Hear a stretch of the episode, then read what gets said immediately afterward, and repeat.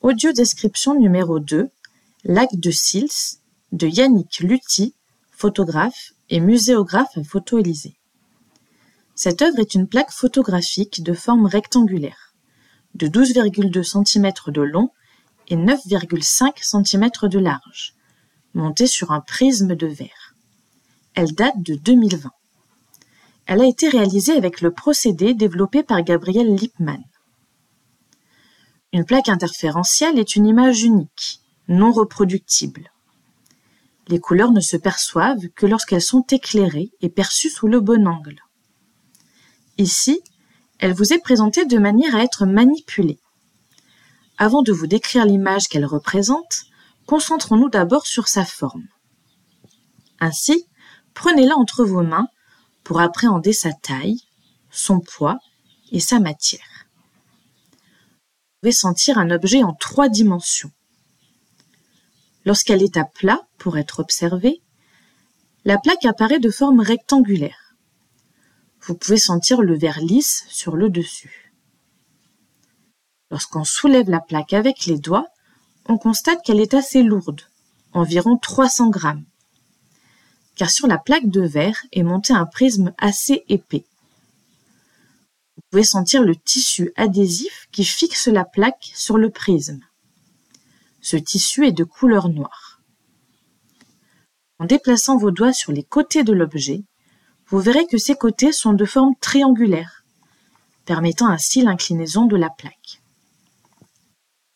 Une plaque comme celle-ci est composée de plusieurs éléments et travaillée en plusieurs étapes. Il s'agit d'une plaque de 2 mm sur laquelle est déposée une fine couche d'émulsion argentique photosensible, noir et blanc. C'est le support d'enregistrement photographique qui est exposé à la lumière.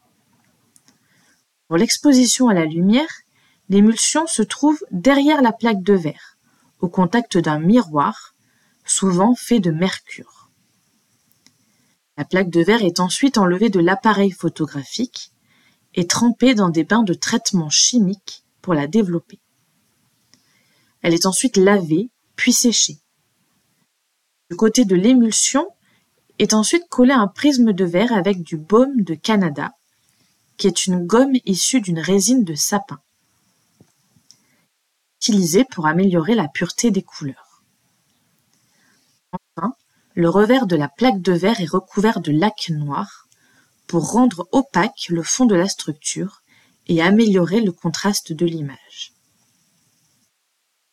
L'image capturée ici est celle d'un paysage, celui du lac de Sils, en Suisse, dans le canton des Grisons. Commençons par le premier plan. En bas de l'image, une immense étendue d'herbe verte remplit l'image jusqu'à son milieu. Un chemin goudronné traverse la prairie, en bas de l'image et en diagonale, partant d'en bas à droite et allant plus vers le haut à gauche. Il est surmonté par une barrière en bois qui s'étend tout au long du chemin.